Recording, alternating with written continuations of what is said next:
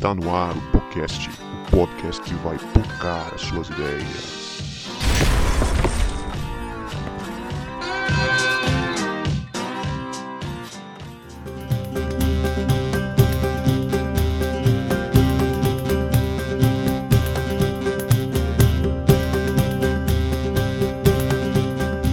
Para você que achava que a gente não voltava, a gente voltou. E este é o podcast, o podcast que vai pocar as suas ideias. Meu nome é Guto e eu estou com o Davi, meu amigo Davi Pompermayer, que parece com um ganso, mas é muito gente boa. Tô aqui com o Guto, que na verdade é o primeiro Adão, e aí já fica a deixa para vocês voltarem uns episódios atrás e conferirem o de criacionismo e evolucionismo com o Thiago Ferreira. Pois é, gente, e a gente não tá sozinho aqui. Hoje nós estamos com um convidado especial. Nós estamos com o professor Lucas Gesta, que é especialista em história da igreja, professor no Seminário do Sul e na FAECAD, doutorando pela UERJ e membro na igreja local. Lucas, muito bom ter você com a gente aqui. Satisfação muito grande. Fique à vontade com a gente. Se quiser dar um alô para os nossos ouvintes, fique à vontade. Olá, pessoal do podcast. Eu quero agradecer o convite e dar um alô aí para todos aí. É um prazer estar com vocês aí hoje. Muito bem, gente. Agora a gente vai para o nosso momento de salves e recados e daqui a pouco a gente volta.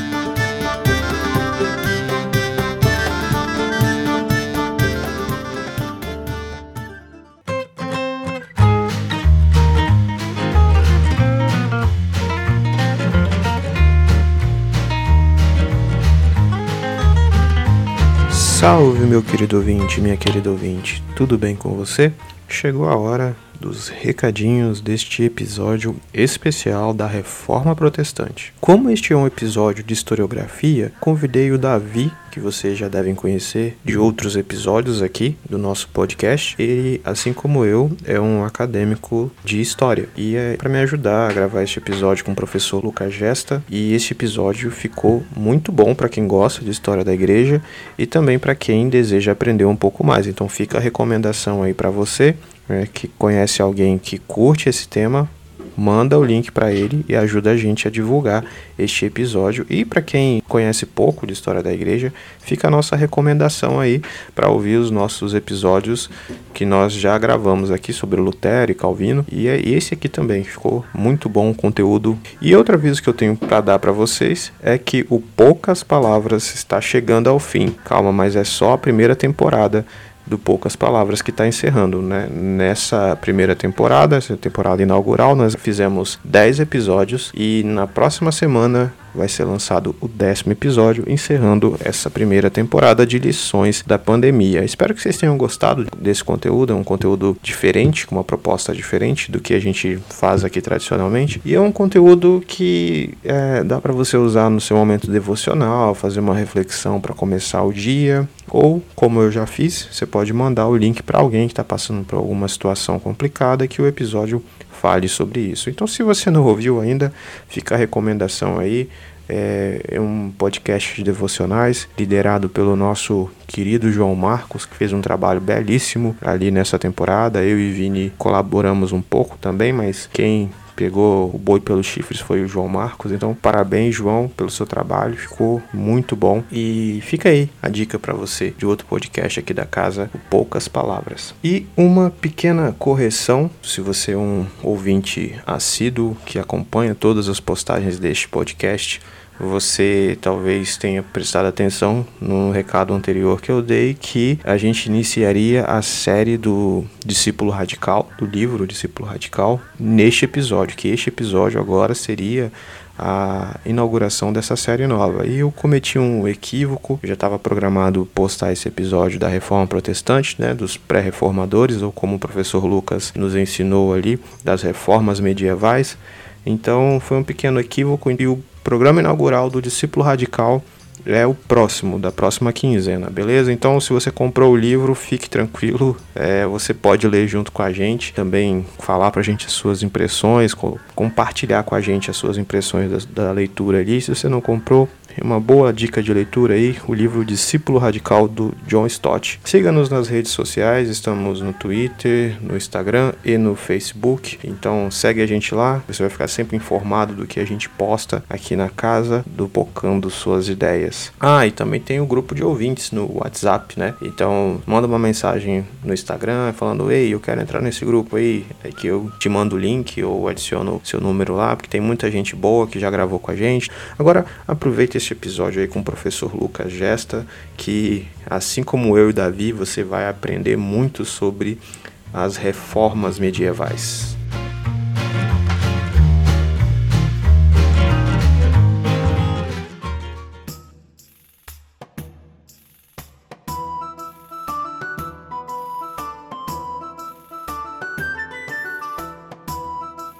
Bora lá, então eu vou fazer a leitura aqui da minha introdução. A Reforma Protestante, iniciada em 1516, é bem conhecida pelo público cristão e também fora da igreja, não apenas pelas grandes mudanças que ocorreram no cristianismo, mas por implicar também em transformações em todos os aspectos da vida humana. Martinho Lutero e João Calvino, que a gente tem episódios aqui no podcast, se você não ouviu ainda, corre lá e ouve o episódio 37, 38 são nomes bem conhecidos desse processo histórico que mudou o mundo. Porém, houveram homens que os antecederam e foram verdadeiras inspirações para eles. Estes são os pré-reformadores.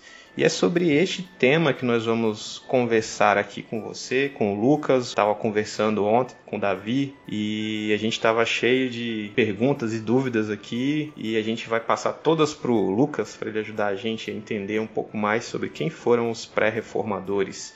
Ô Lucas, fala pra gente aí, antes de qualquer coisa, o que, que foi esse movimento, né, a pré-reforma? Então, esse, esse nome pré-reforma é um nome criado agora, vamos botar assim, recentemente na historiografia, mais cunho protestante. Não houve uma pré-reforma no sentido de haver algo que precedeu o que os reformadores protestantes iriam fazer, igual se acredita. Por que, que não houve?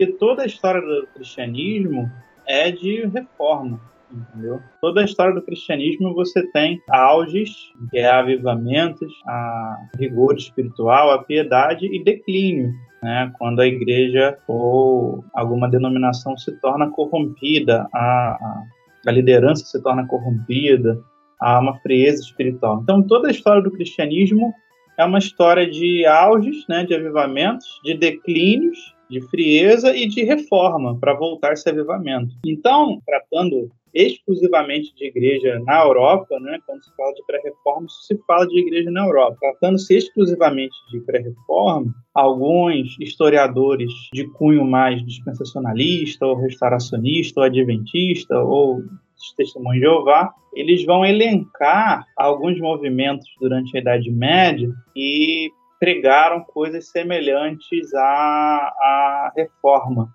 né? a reforma na Idade Moderna. E aí surgiu essa, esse nome pré-reformadores, como se fossem pessoas que precederam os reformadores.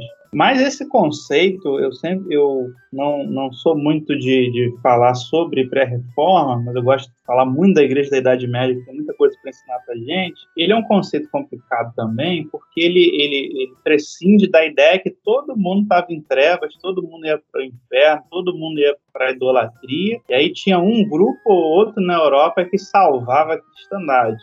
Isso também não, não isso também não condiz com a realidade. Então, no, no lugar assim de pensar pré-reforma, eu penso movimentos de reforma medievais.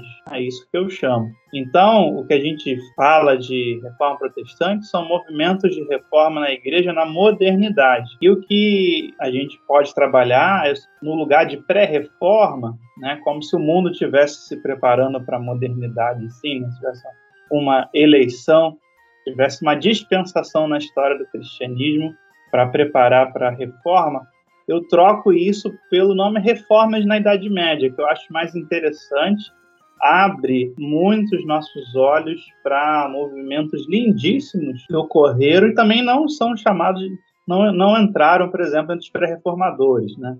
Por exemplo, se coloca Pedro Valdo como um reformador, né? se coloca os valdenses. Só que os franciscanos e São Francisco de Assis falaram a mesma coisa e pregaram a mesma coisa, entendeu? No mesmo período, né? Numa região muito próxima um do outro, e aí São Francisco vira santo e Pedro Valdo vira reformador. E ambos eram quase o mesmo tipo de reforma, mas seguiram caminhos diferentes. Então, houveram movimentos de reforma que a Igreja Católica acabou absorvendo uh, e se tornaram ordens, acabaram entrando na instituição, se institucionalizando, e houveram movimentos de reforma que a Igreja Católica perseguiu e não quis saber de, de, de incorporar, ou eles não quiseram é, nenhum tipo de incorporação correndo por fora. Que também é outra questão que a gente precisa sempre entender. Além daquela Igreja Católica romana institucionalizada em torno do Bispo de Roma, sempre houveram movimentos paralelos, igrejas paralelas ali, gravitando ou próximo da estrutura institucional da Igreja Europeia ou distante. E esses movimentos de reforma na Idade Média, uma parte vai ser incorporada,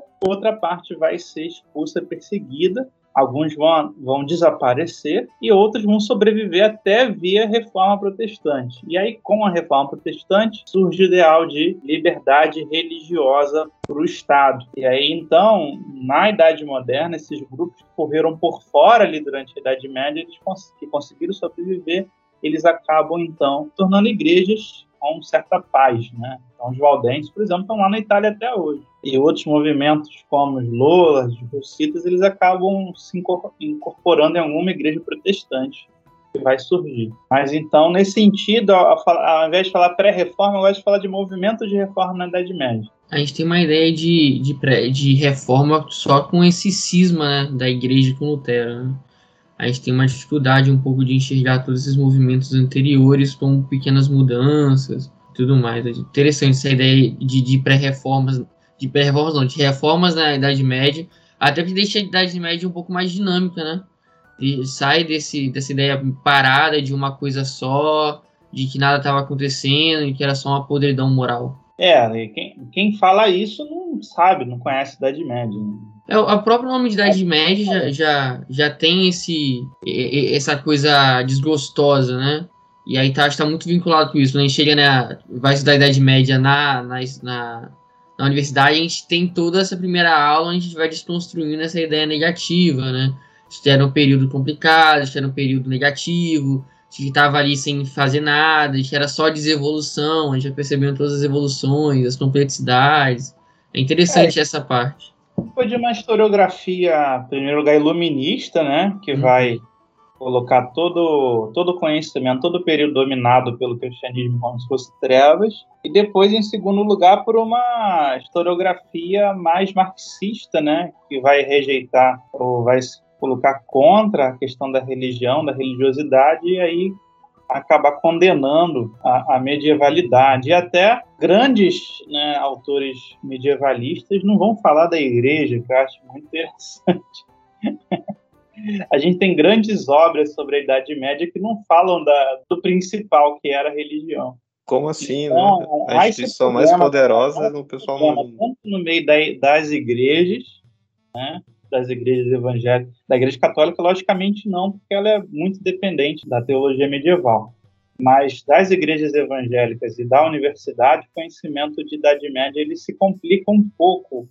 Né? No caso da igreja evangélica, praticamente não existe nada. E nas universidades, tirando os grupos medievalistas, que são excelentes dentro das universidades, a gente tem muito pouco conhecimento. Até na escola mesmo, nos livros didáticos, né? é, Idade Média e bota aquele castelinho cercado com, um camponês em volta e, e, fazendo piada que todo mundo era fedorento e morria aos 20 anos. Né? E, e, aí, e lenhada na igreja, né? E a igreja é, o. Ensino, o ensino no Brasil é terrível de história. Então a gente precisa realmente nem desconstruir, né? Porque não tem nada construído. A gente construiu o ensino de história para que a gente possa entender o que foi. A, a, própria reforma, né?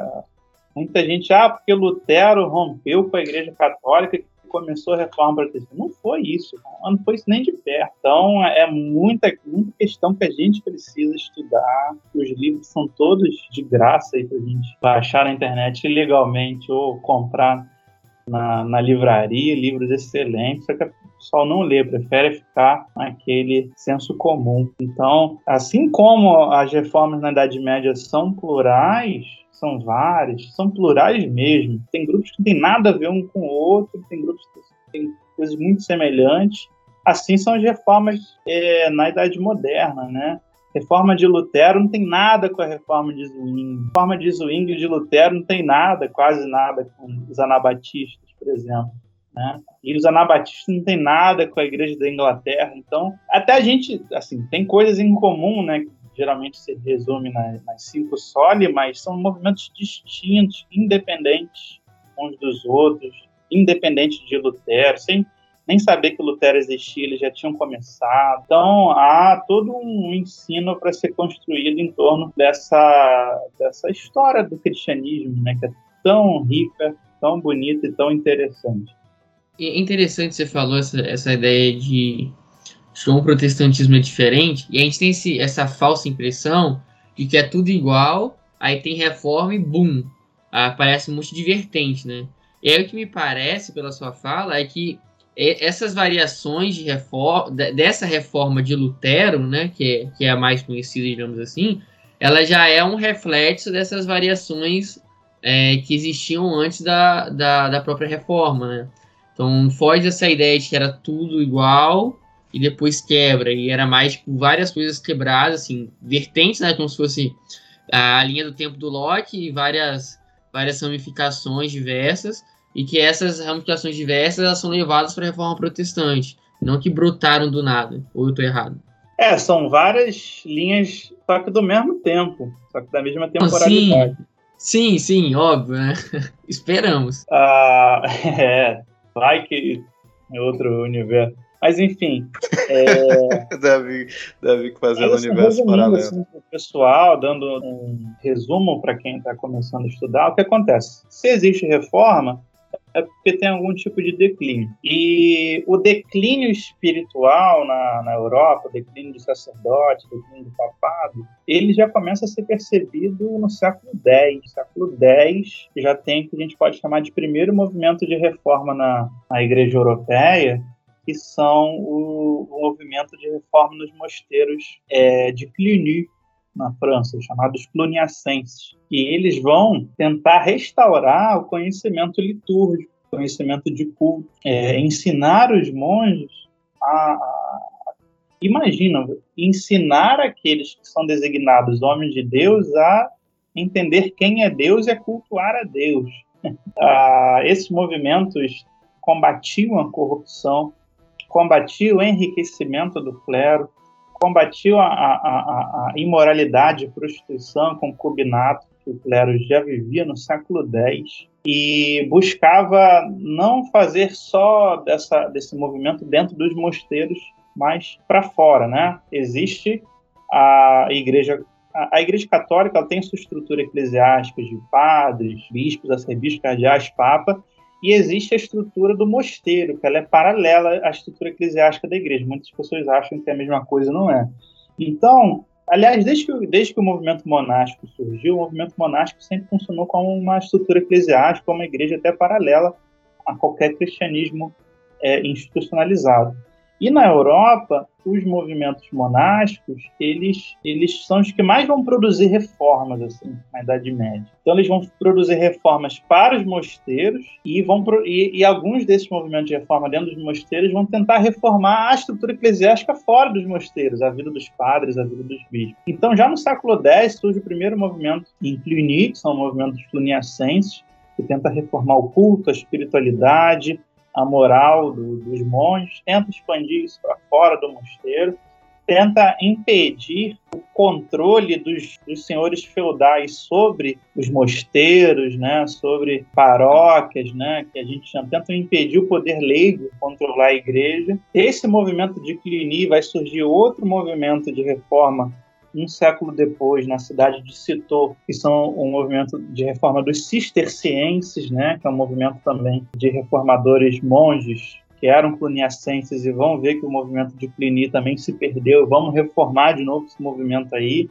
E, e, e desse movimento estão surgindo grandes teólogos cristãos, grandes é, místicos, pessoas, pessoas importantes que vão salvando a espiritualidade numa época que é, você imagina a Europa totalmente feudal, totalmente destruída por 500 anos de invasões bárbaras. Última, as últimas invasões estão chegando ali no século X, húngaros, vikings, uma Europa totalmente destruída. A gente não pode nem dizer que a população era analfabeta, a população era ágrafa. Povos que estão invadindo a Europa não têm alfabeto, o latim já tinha se perdido, e aí, aí são os monges que vão, vão construir a Europa. Entendeu? São os monges que vão construir a civilização, são os monges que vão reconstruir tudo, e inclusive vão tentar é, restaurar a saúde eclesiástica do, do, sacerdócio. Então, inicialmente, a gente tem esses dois movimentos aí que se despontam né, como os mais importantes. Muito legal saber essa reforma já no século X, porque da forma que é ensinado para a gente é, na escola, até mesmo na, na faculdade, parece que começa tudo ali no, no século XIV, né? Com o John Wycliffe e, e não pouco se fala ou nada se fala desses movimentos anteriores, né?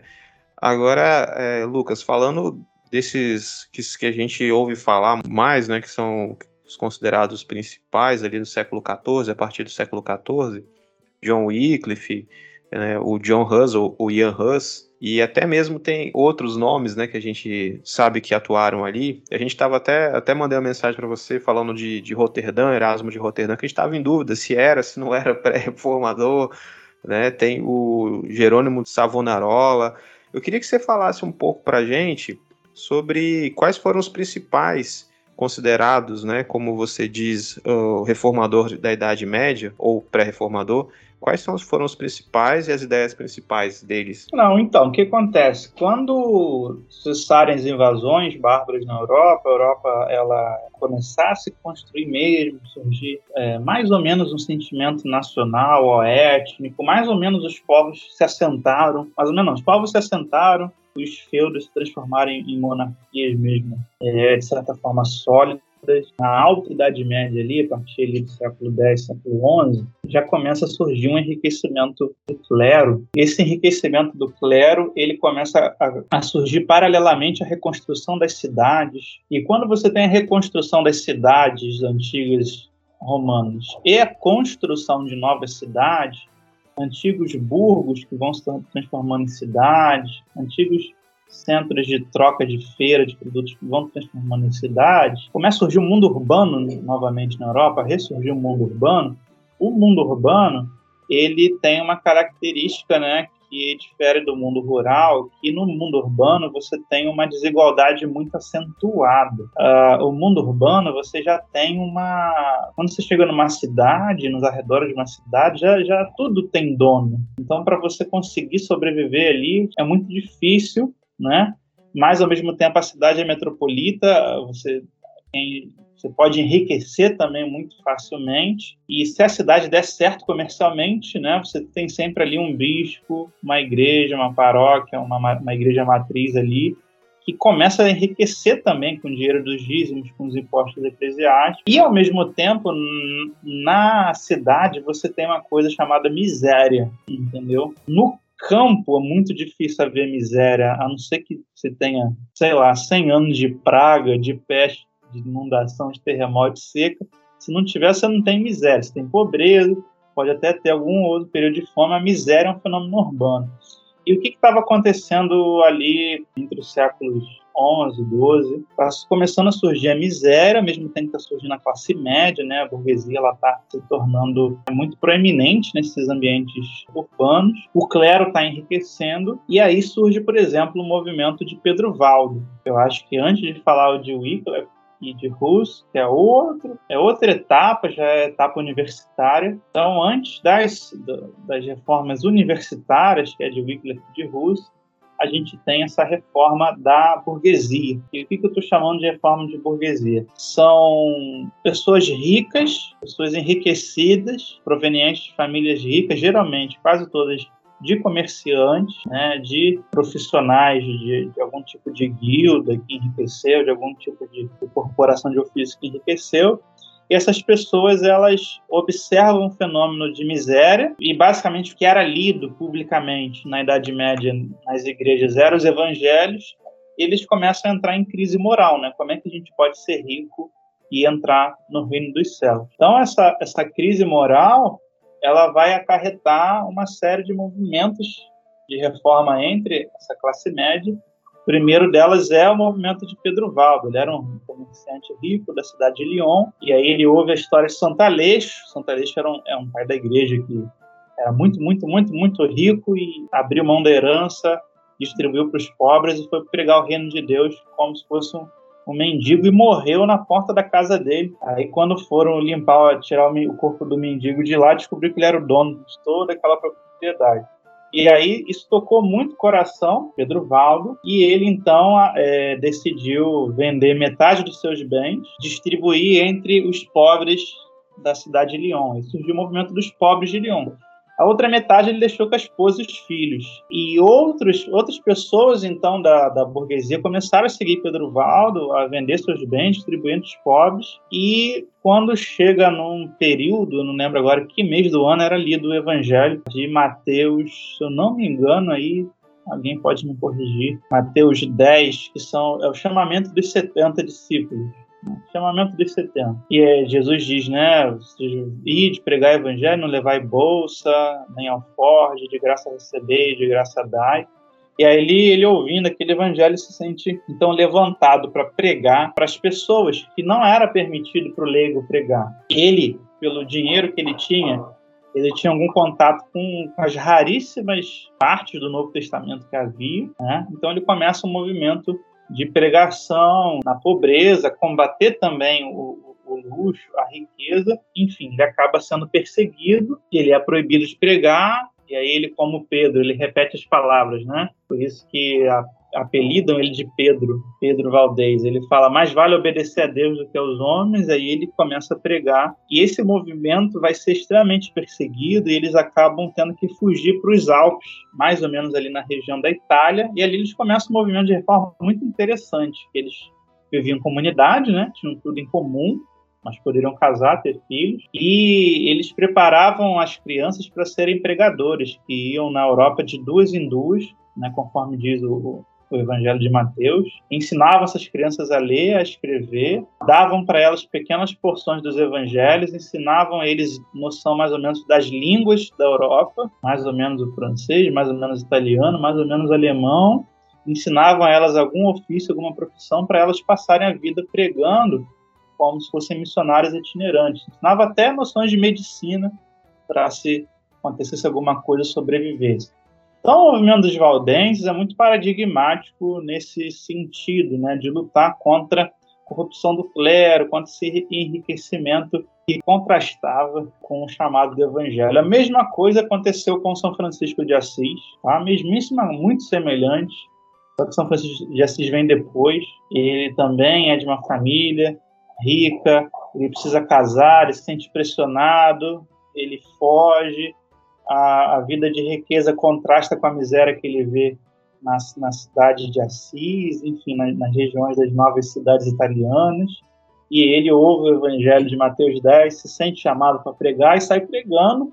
E todos os outros jovens, homens e, é, jovens homens e mulheres da, da, das famílias de classe média também vão abandonando os bens e vendendo tudo, dando para os pobres e seguem Francisco e seguem amiga dele, Santa Clara, né? Francisco gera a ordem dos franciscanos, Santa Clara gera a ordem das clarissas, e são ordens reformadoras que ensinam a pessoa a viver a pureza do evangelho. O cerne dessas reformas no século XI, no século XII, estão realmente nos quatro evangelhos mesmo. Então é uma vida de imitar a Cristo, ser semelhante a Cristo, viver como Cristo viveu. Né? Depois vem São Domingos, acontece algo muito semelhante, e, e ao mesmo tempo você tem os chamados albigenses e cátaros, que era um povo que vivia na região de Albi, no sul da França, que lutava contra a corrupção do clero, lutava contra a, a, a miséria, eles eram muito abnegados, eles davam a própria roupa do corpo para os mendigos, para as pessoas na rua, saíam sem roupa, por aí. Era muito interessante. Só que eles tinham algumas doutrinas bem heréticas, porque eles eram descendentes de um povo cristão bem antigo que invadiu a Europa e que seguia uma doutrina mais ou menos docetista. E aí eles são, os cátaros albigenses são condenados a morrerem numa cruzada. O Papa convoca uma cruzada para exterminá-los mesmo. Que é numa da, da, das batalhas dessa cruzada que São Domingo se, se converte, né? Ele foi como cavaleiro para matar os cátaras e chegou lá nos cátaras e viu que eles eram mais santos do que todos os sacerdotes que ele conhecia. E aí ele, ele abre mão então da guerra, abre mão da sua herança e, e vai servir a Cristo em pobreza e intelectualidade, né? Ele queria dar um exemplo de vida cristã para os cátaros, ao mesmo tempo ter sabedoria suficiente para ensinar que eles estavam seguindo uma doutrina docetista uma cristologia errada. E os cátros eles já combatiam, assim como os valdenses vão fazer, essa onipotência do clero. Né? Essa ideia que só o clero pode pregar, só o clero pode ter a Bíblia, só o clero é santo, só o clero é a igreja. Pode colocar assim, na Idade Média a igreja era o clero e o povo não era a igreja. Então, Pedro Valdo já adianta alguns temas, como sacerdócio universal, como é, acesso às escrituras da Bíblia, exame das escrituras da Bíblia, colocar o povo em contato com a leitura da Bíblia para que ele se converta e se liberte, enfim. E aí você tem esse primeiro movimentão aí de reforma do século 10, né, que são os monges, depois do século 11 e 12, que é com essa classe média que está surgindo. E aí a gente vai né, como você perguntou, passar já para os movimentos de reforma universitários, universitários, que é o de, da Universidade de Oxford e os da, das universidades do continente europeu. Não sei se você tem alguma dúvida até aí, queria perguntar alguma coisa. Cara, eu tô achando sensacional aqui, cara. Tô, tô bebendo de balde, como diriam os amigos meus aí. Você tem alguma dúvida, Davi? Quer falar alguma coisa? Não, é legal a gente perceber que o movimento estudantil ele não começa só agora, né? Ele já tá lá trabalhando desde, a, desde antes da reforma de Lutero. Não, e lembrar também que, além desses que eu falei, você tem o movimento de Santa Catarina de Siena. Aliás, Santa Catarina é um pouquinho mais frente.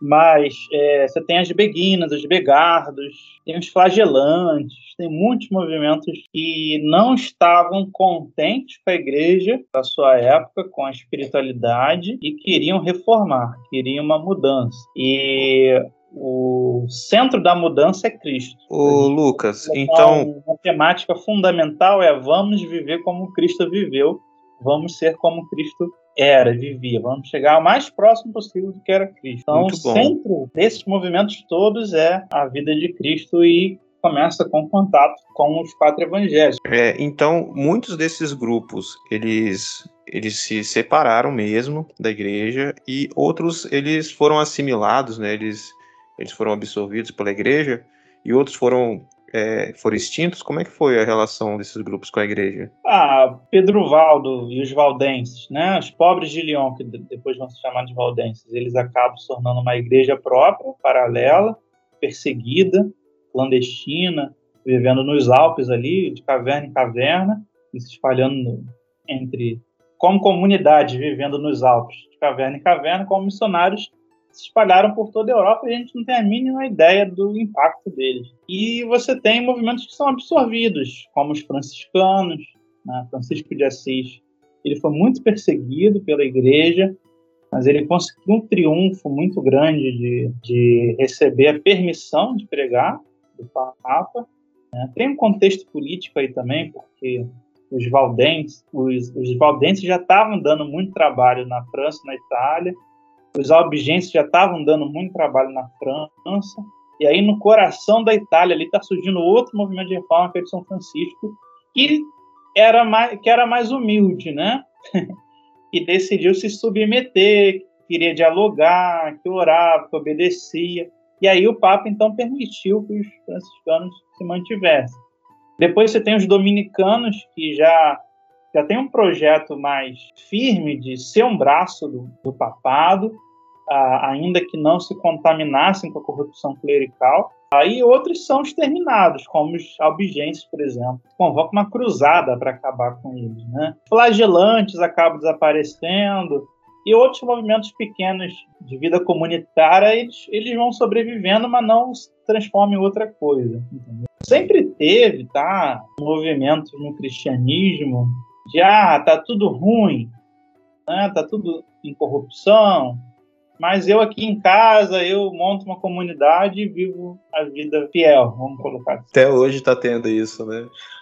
Não, mas não é de ser desigrejado, não. Né? Não, aqui, já que tá tudo ruim, eu e minha casa, eu e meus amigos, a gente vai viver uma vida cristã fiel. Sim. Como foi com os pietistas, né? no século XVIII, lá na igreja da Alemanha. Ah, tá tudo ruim. Então vamos começar aqui dentro das igrejas mesmo, pequenos grupos. O metodismo fez isso na, na igreja anglicana, então sempre teve isso, né? E durante a Idade Média tem também. E como é que dá essa passagem desses movimentos para esses movimentos que vocês chamam de universitários? Que me parece que tem uma diferença entre eles, ou não?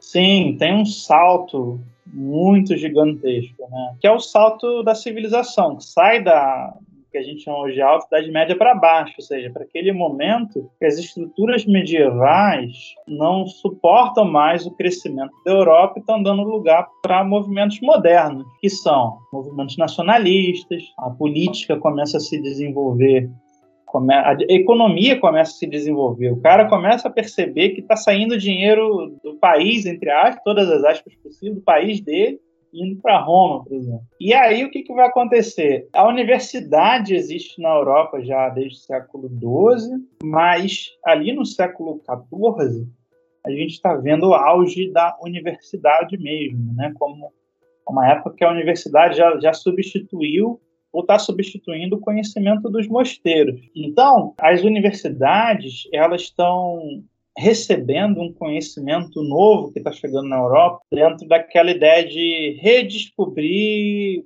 a civilização grega, a civilização romana, redescobrir o latim, redescobrir o grego, coisa que no século XV vai dar no Renascimento e no humanismo. É, é o flerte, né? É, não, já está chegando, já está chegando fontes, por exemplo, da Bíblia que não é a Vulgata na Europa, está vindo das igrejas orientais. E está se redescobrindo, então, desse conhecimento que os mosteiros preservaram, os pais da igreja, os debates da patrística, enfim. Além do que, a escolástica no século XIV é muito desenvolvida, né? já passou pelos grandes, já passou por Tomás de Aquino, e está começando a surgir o que vai ser no século século XV é a chamada via moderna da escolástica, alta crítica, crítica filosófica, é, nominalistas, realistas, tudo isso surgindo. E, bem, a universidade é o palco onde você tem liberdade para debater. Esse é o grande problema, né? Ter liberdade para debater. Quando você tem liberdade para debater,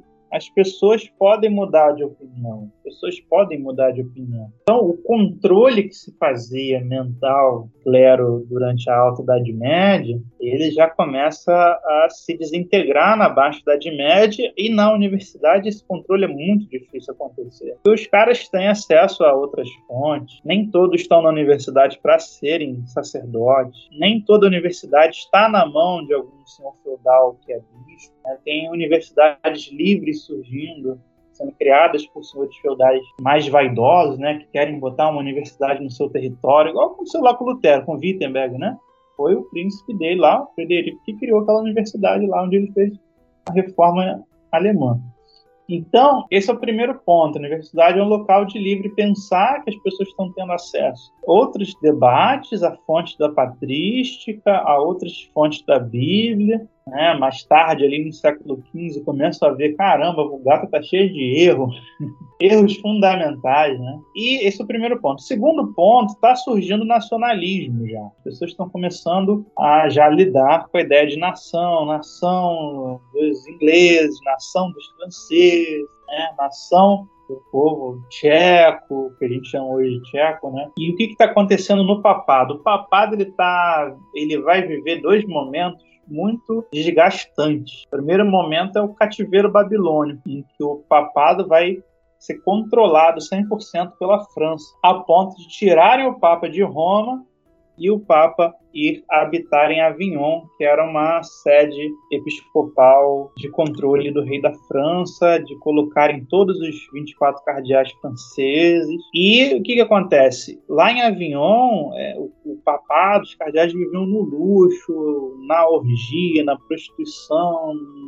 um desperdício assim gigantesco e o Papa obedecia tudo que o rei da França mandava. E os ingleses são os inimigos mortais dos franceses desde, desde a fundação da Inglaterra.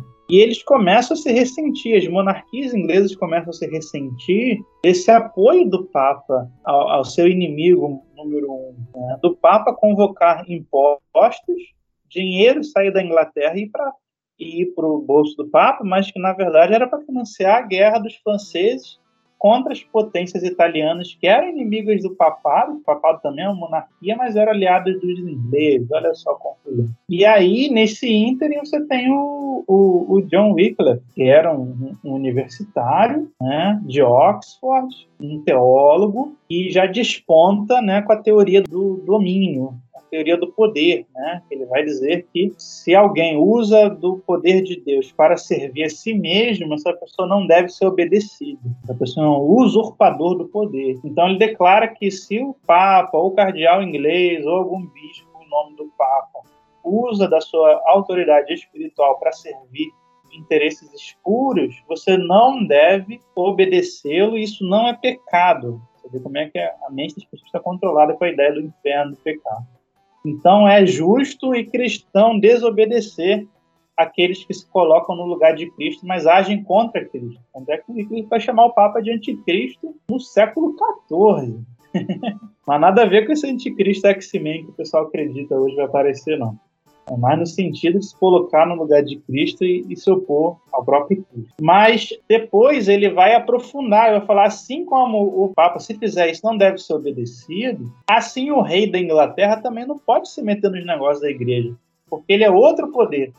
O, Wycliffe está usando a teoria de Agostinho, né? A teoria de domínio, de soberania, cidade de Deus, cidade dos homens, de tudo de Agostinho. O Wycliffe está falando, ó, a igreja fica com quem é da igreja e a política com quem é da política. As duas esferas não podem uma se meter na outra, as duas esferas não podem se confundir, porque isso é o erro. E o Wycliffe também começa né, a outros tipos de reforma.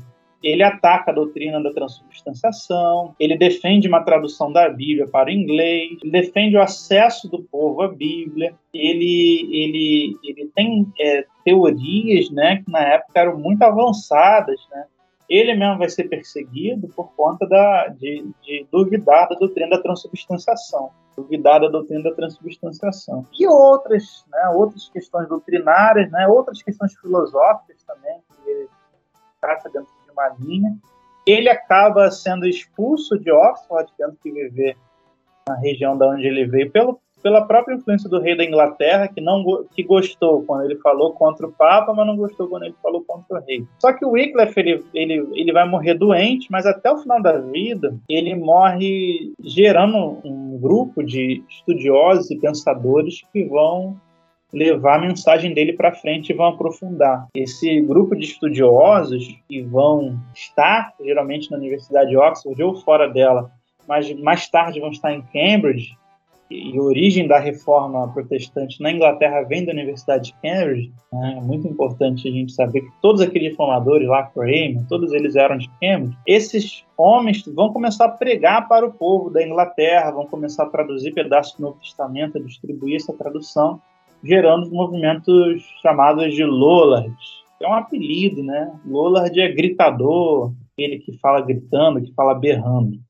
Porque eles iam pregando nas praças das cidades, e aí eles, eles já eram bem mais é, iconoclastas, pregavam contra o uso das imagens, pregavam contra o celibato, pregavam contra a transubstanciação, pregava contra a intercessão dos santos, pregava até contra o purgatório. O purgatório já era algo muito debatido na universidade pela falta de base teológica para sustentá-lo. Muito se fala sobre a reforma ter acabado com a ideia de purgatório, mas já era bem disputada essa questão muito antes da reforma, séculos, alguns séculos antes da reforma, pela falta de base dele, seja na teologia, seja na patrística. E na Bíblia, logicamente, não tem. Então, a, a, a, esses Lollards eles vão ser extremamente perseguidos pelos ingleses, vão ser queimados às centenas, eles eram enforcados em grupos de 300, 500, depois queimados, depois a cinza jogada no rio para não ter ressurreição. Né? Porém, esses grupos mais é, universitários, esses pensadores wyclifianos,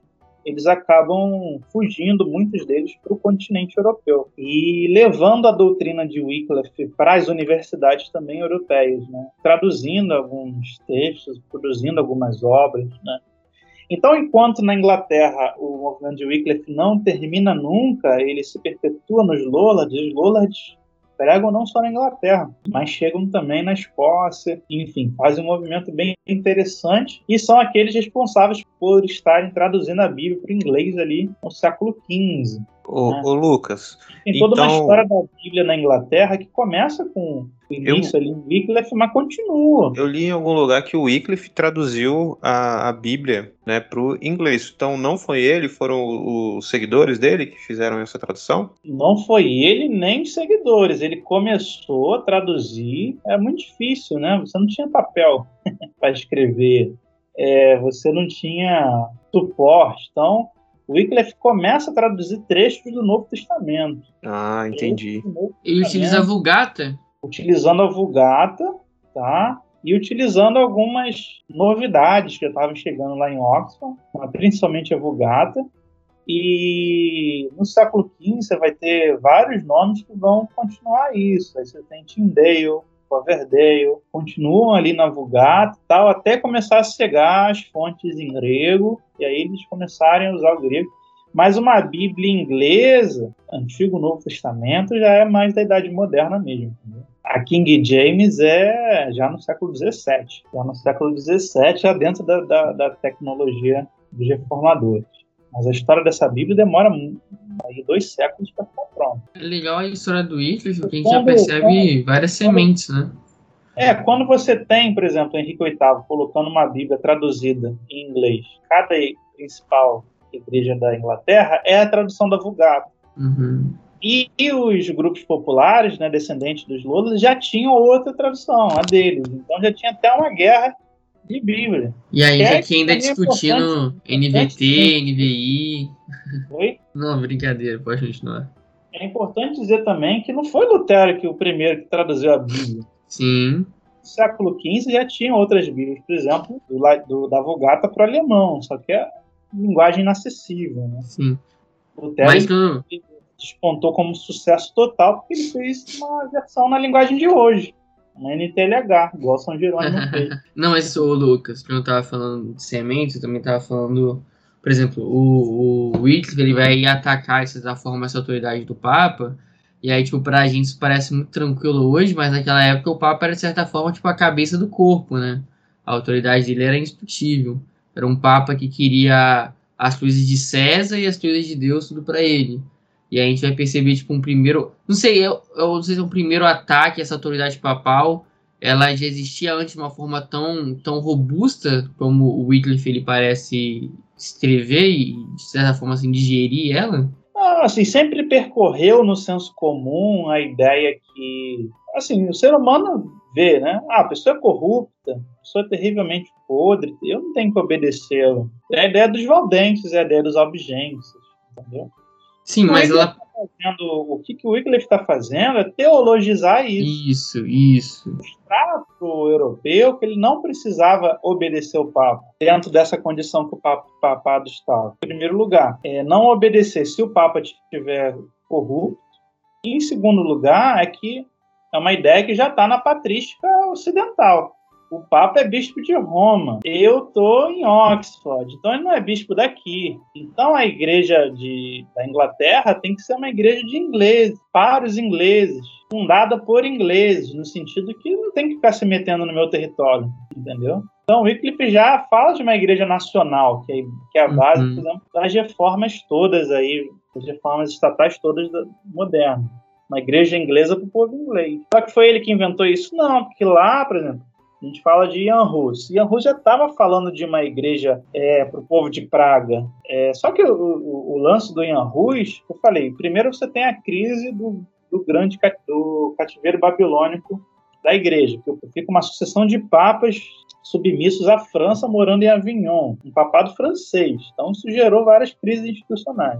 E aí, depois de muito tempo, Santa Catarina de Siena faz um movimento de reforma lá, ela é responsável por levar o Papa de novo para Roma. Quando o papado chega em Roma, ah, os cardeais lá de Avignon franceses elegem um novo Papa francês. Então há um cisma dentro da Igreja Católica, chamado de o Grande Cisma do Ocidente, em que você tem, ao mesmo tempo, dois papas eleitos pelo mesmo colégio de cardeais. Um agora está em Roma e o outro está na França. Então, pela primeira vez, a instituição papal, que você falou aí, muito honrada, muito considerada por seu cabeça, ela racha, porque agora tem dois cabeças. Quem que eu vou obedecer? Quem o seu rei escolher. Então, pela primeira vez, o poder monárquico, real, está se sobrepujando ao poder Sim. papado numa questão espiritual. Quer dizer, o inverso, né? E, e é exatamente a época que uh, os grandes monarcas estão surgindo, o sentimento nacional está surgindo. E depois vão ter três papas, né? Porque primeiro papa na Itália, primeiro papa na França, papado italiano, depois vai surgir um concílio para tentar resolver, eles elegem um novo papa e surgem três papas ao mesmo tempo. Essa divisão papal já é em Wycliffe? Porque eu, sei que em Rus já é. Rus. Inclusive, Rus vai ser perseguido ali por um desses papas, Papa, se eu não me engano, o Papa Pisano, né? O Papa da sede de Pisa que vai perseguir Rus. E a coisa estoura lá em Rus, porque Rus, ele é um universitário também da universidade ali de Ele é reitor, né? Ele vira reitor, né? É reitor, ele é de uma escola filosófica inimiga de, por exemplo, dos alemães. Sim. Sim, o pessoal gosta dele porque ele, ele bebe muito de Wycliffe, né? Aí traz o Wycliffe pra Praga. Então, essa que é, que é uma coisa que falar, porque esse vício que tem no meio evangélico de botar um influencia o outro, como se fosse uma, conta, uma conta, contaminação, na verdade, quem seguia as ideias de Wycliffe não era Rus. Rus, ele, ele foi condenado e morreu por covardia, ele nunca assumiu a doutrina de Wycliffe, ele tinha ideias próprias, ideias nacionais, e ele aprendeu com o mestre de teologia dele, que é um nome que eu não sei pronunciar, mas eu escrevi um artigozinho, tá lá no meu Instagram sobre isso. Esse mestre de Rus é que ensinou as teses que Rus pregou, tanto no campo da reforma né, nacional ali, né, de atacar o, o, o luxo do clero, de atacar a corrupção do papado, de atacar a idolatria, quanto da questão de uma igreja nacional. Porém, quando a coisa chegou, quando os seguidores de Wycliffe chegaram e espalharam isso, muitos seguidores de Rus eram seguidores de Rus, mas estavam bebendo de Wycliffe e por isso armaram para acusar é Rus como se fosse um seguidor de Wycliffe que nesse momento suas ideias já eram condenadas como heresia em concílio. Então, mas o Rus ele não é um defensor de herege. O Husen, ele não traz alguns textos do Wycliffe, alguns estudos do, do Wycliffe para Praga, não? Eu achei que tinha trago. Então, não. Isso aí quem faz são seguidores de Rus. O Rus mesmo não era um Wycliffiano. Só bota assim, como se fosse aquele joguinho, né? De um passa pro outro, tá com você, tá com você. Uhum. Não era assim. Então, o que, que vai acontecer? O Ian Rus, ele acaba, é, ele ganha um falso salvo-conduto e vai pro concílio achando que estava protegido pelo salvo-conduto, mas eles matam Rus lá mesmo, queimam Rus lá. Só que Rus ele deixa essa, essa herança né, de um reformador pedindo uma igreja nacional, enfim, é mais um movimento de reforma. Quando ele morre, o movimento não acaba lá em Praga, na, lá onde hoje é a Tchecoslováquia e territórios vizinhos. Ele cresce muito e surge uma tonelada de movimentos reformadores entre os chamados russitas, os taboritas, orebitas, adamitas, pragueiros. Né? Lá viram foco de é um formigueiro de movimentos reformadores que vão misturar, sim, a doutrina de Rus com a doutrina de Wycliffe e com outras coisas que estão surgindo, até mais radicais. Né? Os adamitas, eles pregavam que você tinha que voltar como era no Éden, e aí andavam nus. igual Adão e Eva andavam. E você tinha outros moderados, como os pragueiros, que de, de, da cidade de Praga, era uma classe média, muitos universitários que queriam uma igreja nacional. E querer independência desse, desse papado que ninguém sabe qual que você deve obedecer, né? Qual dos três, depois qual dos dois, depois quando, gente, voltar novamente lá a ter um papa só, o papado já está muito desgastado muito desgastado na Europa, demais. Ô, ô, Lucas, então, você falou do Wycliffe, né? Ele, ele morre, aí 30 anos depois, lá no concílio de Constança, ele é condenado como herege, né? E seus ossos são queimados. Já o, Rosa, ele não dá a mesma sorte, né? Ele, ele é morto, queimado vivo, como uh, chega pra gente eh, os relatos. E o que, que você acha? Eu estava falando com o Davi, né, porque eu acho que as, o pessoal romantiza demais, né? A história do, ainda mais dos mártires. Você acha que de fato houve aquilo, né? O pessoal diz no relato que ele, ele foi queimado vivo cantando e até brinquei com o Davi na minha abertura aqui, chamando ele de ganso, que, ele, que eles dizem que é, enquanto ele estava sendo queimado, ele disse: Hoje vocês, vocês assarão um ganso né, que Hus significa ganso em tcheco. É magro, mas em 100 anos ouvirão cantar um cisne. E aí dizem que ele estava falando de Lutero, era uma profecia. O que, que você acha sobre isso? Foi uma romanceada aí ou de fato há algum relato sobre isso? É, então, isso começa a circular já no mundo luterano entendeu? As fontes que falam dessa profecia de Rus, né, que hoje vocês estão assando um, um ganso, mas daqui em 100 anos já veio um cisne que ninguém vai, vai conseguir queimar, e o símbolo da família de Lutero, se não me engano, tem um cisne lá, né, começa a surgir no mundo luterano. Então, vocês são, vocês são historiadores como eu, estão estudando, sabe que a gente não pode dizer isso que é uma prova que aconteceu e realmente isso com Russo. Mas os luteranos eles desenvolvem essa, essa ideia e colocam ela na historiografia já nos, quando começa a surgir a história eclesiástica, né?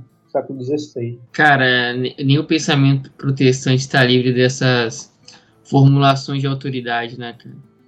Mas assim, o importante é que o Lutero, ele era um defensor de Rus, inclusive ele cai numa armadilha no debate em Wittenberg em 1518, quando o Johann Eck está debatendo com Karl Stark, porque não poderia debater com Lutero, porque Lutero tinha recebido um alívio ali, o Papa não podia mexer com Lutero naquele momento, então falou, mexe com os amigos dele, derruba as outras peças. E aí, nesse debate com Karl Stark, Johann Eck estava, na verdade, atacando Lutero de todas as formas, só que Stark não estava nem conseguindo se defender naquele momento. Lutero interrompe o debate, tira o Stark e fala: Você está falando contra mim? Igual o Robert De Niro no Drive. Talking to me, está falando. E aí o Lutero ele invade o debate e fala: Não, Rush foi condenado injustamente e ele estava certo. Ou seja, ele defendeu no debate público dentro de uma universidade que um herege, né, condenado oficialmente no concílio, estava certo e que a Igreja Católica estava errada.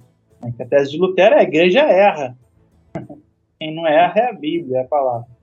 E aí é, Lutero ele tem uma, uma defesa de Rus. A, a, memória de Rus era lembrada por esses universitários, como Lutero era um. Então há sim uma influência em Lutero, não só do Rus, quanto do Wycliffe, muito grande, entendeu? Muito grande.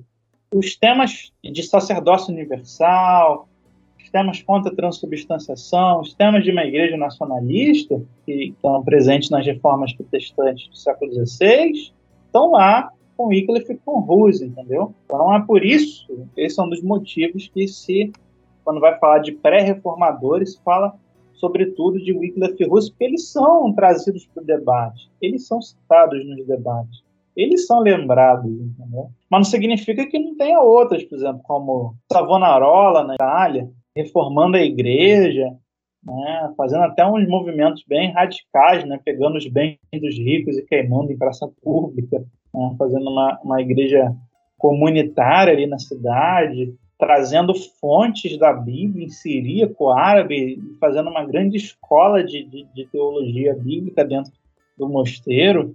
A Savonarola faz isso, né? Também uma via mística bem grande, profecias, né, dizendo que a Europa ela ia ser lavada no sangue de Cristo depois de um grande período de perseguição à igreja dele. Aconteceu exatamente essa perseguição, né? Savonarola foi morto, todos foram mortos e destruídos o movimento lá, e depois veio a Reforma Protestante. Então, você tem o movimento também de Hans Böhm, tem movimentos populares acontecendo, explodindo. Né? O século XV, ele explodiu reforma, pequenas reformas populares em tudo quanto era canto, e movidos por essa coisa em comum, que é corrupção do clero, papado destruído, a moral do papado, a honra do papado, excesso de guerras na Europa, de praga, de peste negra, tudo isso gerando uma ideia de apocalipse, né, uma ideia de milênio, muitos grupos milenaristas, muitos grupos pregando o apocalipse está próximo, muita gente com a expectativa que algo vai acontecer, fora as invasões islâmicas, né, os turcos já tinham destruído, destruído não, tomado Constantinopla, já estavam chegando bem para dentro dos territórios europeus, então havia todo um, um princípio, né, no século XV aí, de que alguma coisa vai acontecer e tem que acontecer, e outros grupos que dizem a gente vai fazer acontecer. Opa, e a reforma, só, só para é, concluir, ela vai pegar essa, a, a, reforma protestante, ela pega essa via mais universitária, né? A galera que está. Todos os reformadores são doutores ou mestres em teologia, professores universitários. Só nos grupos anabatistas que algo, muitos que levantados, líderes antes anabatistas não são, mas também boa parte são também. Então, a, a reforma protestante é muito universitária. Assim. É um movimento que está bebendo do humanismo, das fontes do humanismo, né, do grego, do latim, do hebraico, tudo que está surgindo, né, da exegese que está surgindo. Então, a, a gente tem que entender isso aí, ah, Lucas, está falando muita informação, muita coisa, e é isso aí mesmo. Se alguém quiser simplificar para você, vai estar tá eliminando a realidade. É, dá para ver que o, essa galera da Uni já estava presente, né? É, grande líder de Wycliffe, é, Rus, etc. Mas é legal. Eu acho que é, eu acho que tem que ser um pouco mais extenso mesmo, Lucas. Não dá para simplificar muito não. Senão fica um resumo do resumo e aí a gente não pega nada, não entende nada e continua caindo nesse senso comum que a gente ainda tem hoje de achar que reforma do nada explode no Lutero. Muito bom. E, e a gente, já caminhando para o final aqui, eu queria dizer que eu gostei demais de é, tá sendo um episódio que eu particularmente estou aprendendo muito. Afinal, vou, vamos pedir aqui umas, umas referências para a gente ler, comprar livro lá na frente. É, mas, ô, Lucas, eu queria que você respondesse para a gente, para a gente finalizar, por que, que é importante a gente estudar a história pré-reformadores, ou como você bem disse aqui no início, as reformas na Idade Média? Ah, eu acho que falta muito hoje na igreja protestante o que tinha em Pedro Valdo, o que tinha em Francisco de Assis. Falta na igreja evangélica hoje essa veia evangélica, sentido de voltar aos evangelhos. Então, acho que os movimentos de reforma na Idade Média eles podem nos ensinar muita coisa no tocante a essa vida mais próxima da realidade da vida de Cristo. Né? Uma vida dedicada à simplicidade, às obras, né? Falta muito essa, essa ideia. Obras aí sociais, você tem ali movimentos sociais para ajudar os pobres, para ajudar os leprosos, para ajudar os órfãos, as viúvas, né, os feridos de guerra, e você tem movimentos também ecológicos, como São Francisco de Assis. Então falta na igreja evangélica hoje essa veia que trabalha a ação cristã no mundo, né? Então, eu acho que falta isso grandemente. Seria que tem nos movimentos de reforma na Idade Média que falta hoje é isso. Pouco mais de Francisco de Assis, pouco mais de Pedro Valdo. Essa disciplina também monástica. A gente tem que entender que os reformadores, muitos deles eram monges. Então, a vida deles era muito disciplinada, uma piedade, uma rigor de oração, de leitura da palavra, de estudo da Bíblia muito grande. Hoje é coisa muito bagunçada. E também coragem, né? Os caras eram muito corajosos, eles morriam pela o que eles acreditavam, né? E a igreja hoje, no geral, muito morna, vendida, preguiçosa, um dos três. Então falta essa pegada mais firme aí. Muito bom, muito bom. Sensacional, cara. Eu queria pedir para você deixar pra gente sugestão de leituras, né? O que você quiser indicar pra gente, cursos, talvez é, algo que você queira divulgar, fica à vontade. Olha, para mês que vem, né? Eu não sei se vai sair esse episódio em outubro ou setembro, mas em outubro é o mês da reforma. Outubro outubro. Então, esse mês, mês da reforma, os melhores livros em português é o do Carter Lindbergh, que é As Reformas na Europa. Então, ele, tem, ele dá uma passada bem interessante na, nos movimentos pré-reformadores e fala muito bem da reforma. Então, é, As Reformas da Europa, do Carter Lindbergh, é, e outros manuais, né? Justo Gonzalez, História do Pensamento Cristão, História Ilustrada do Cristianismo, o Walker, que é a História é, da Igreja Cristã, da editora Haste. Enfim, lá no meu Instagram, quem quiser ver, tem as indicações dos livros de reforma para estudar isso aí. E eu lancei meu curso sobre concílios ecumênicos. Eu acho que todo mundo que estuda história do cristianismo, história da teologia, história da doutrina, seria muito interessante fazer esse curso de história dos concílios ecumênicos. Lancei mês passado, mas é um curso ele fica sempre na rede, né, itinerante, ele não tem data não, só você cadastrar e fazer. E meus contatos é sempre o professor Lucas Gesta, seja no YouTube, muitas aulas lá, tem muita aula sobre reforma, no Instagram, no Facebook é o professor Lucas Gesta, e aí você acha lá as aulas sobre tudo isso aí, pré-reformador, reforma, para antiga da igreja, tudo isso aí. Show de bola. Eu vou colocar no, no, link da postagem aqui essas informações, as redes sociais do YouTube do professor Lucas Gesta. E queria agradecer, Lucas, obrigado por ter dado esse tempo para gente, por ter dado essa aula, né, Davi? Muito, muito legal mesmo, enriqueceu demais, né? A mim, creio que o Davi também. E quem for ouvir esse episódio aí, né, ao longo da história do, do podcast, vai ser abençoado com esse conhecimento aí. Quer falar alguma coisa, Davi? Agradecer ao Lucas, né? Eu achei que o podcast seria mais simples, eu, eu percebi que as coisas bem mais complexas que eu achei. E é bom ser assim mesmo, sabe? Pra gente poder entender melhor a história, entender as complexidades dela. Entender que não é só uma linha reta que sempre vai trilhar para um, um rumo muito fácil, tem curvas, desvios e, e vertentes da coisa que a história da igreja é bem mais complexa, diversa, e por isso também é bem mais bela do que a gente está acostumado a achar que, que ela é. Obrigadão, professor, pelo tempo, pela aula, pela atenção também. É, obrigado vocês aí. Quem puder, se inscreve lá no, nos nossos canais aí social. É isso aí, gente. A gente vai ficando por aqui. E até a próxima. Valeu. Tchau, tchau.